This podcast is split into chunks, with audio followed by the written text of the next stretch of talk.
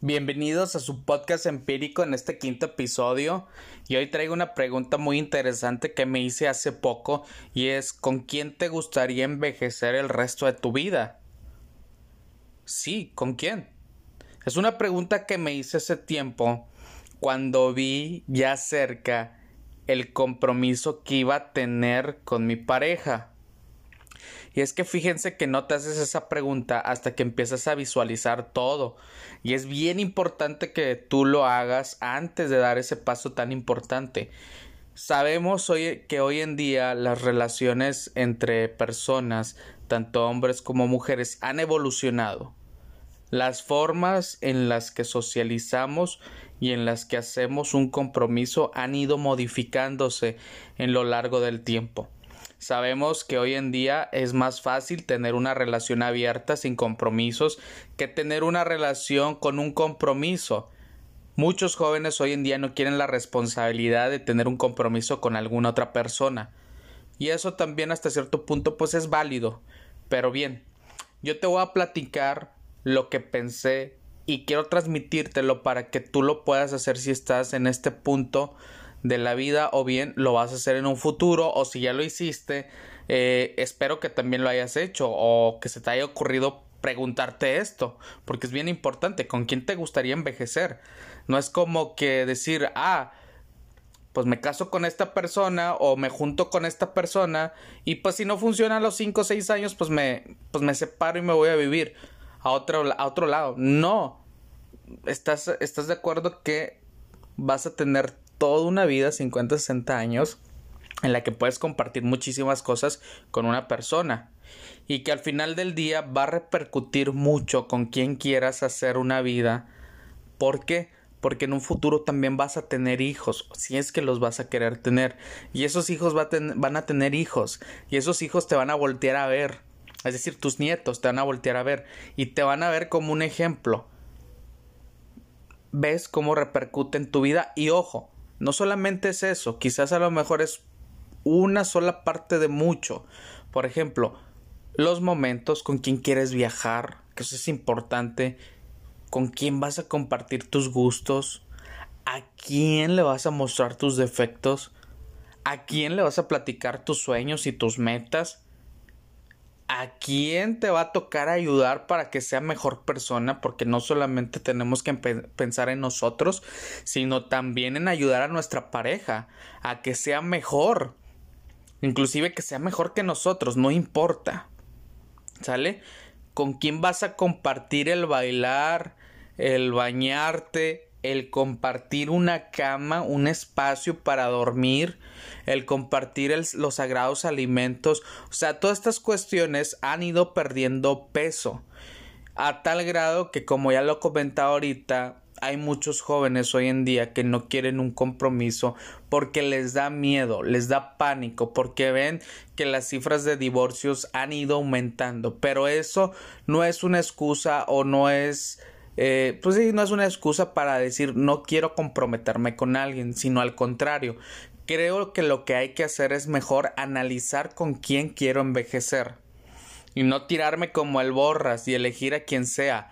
No, tienes que sentarte realmente a analizar si quieres estar con esa persona el resto de tu vida. No solamente un momento, algo pasajero. Y créeme que yo soy de la idea de que el, matrimonio debe ser para siempre. Ese es mi, mi, punto de vista personal. Si tú tienes un punto de vista diferente al mío, pues bueno, es respetable.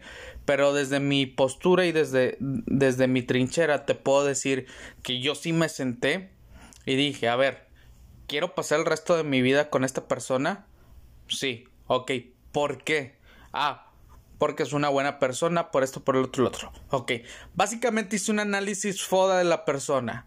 Quizás se escucha a lo mejor hasta muy, no sé, muy profesional, pero no. Me senté, analicé a la persona. ¿Por qué? Porque impacta bastante en tu vida.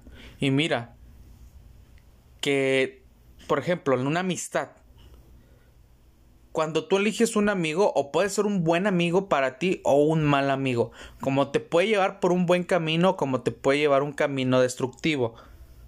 Es decir, te puede ofrecer drogas, te puede hacer que te envicies, puede hacer que robes. La importancia de un amigo también es muy válida. Bueno, de esa manera también el elegir una pareja también es muy importante, porque no solamente es eso, también vas a tener que convivir con la familia de tu pareja.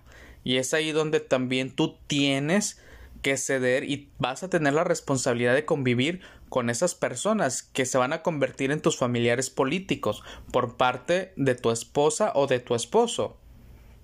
Entonces, importantísimo que tú te sientes, si ahorita estás joven y nunca te has hecho esa pregunta, háztela, no pasa nada, o sea, tampoco es, es debido a muerte, pero sí es muy importante porque pues tienes 60, 70 años o un poco más para vivir una vida y si la vas a vivir de manera amargada porque no supiste elegir y es por eso que no te quieres comprometer, pues échale coco, ¿no? O sea, siéntate, analiza las cosas y también es válido decir no me quiero casar, no quiero estar con nadie, quiero envejecer conmigo mismo. También es muy válido, créeme. Si eso te hace sentir a gusto, feliz, adelante.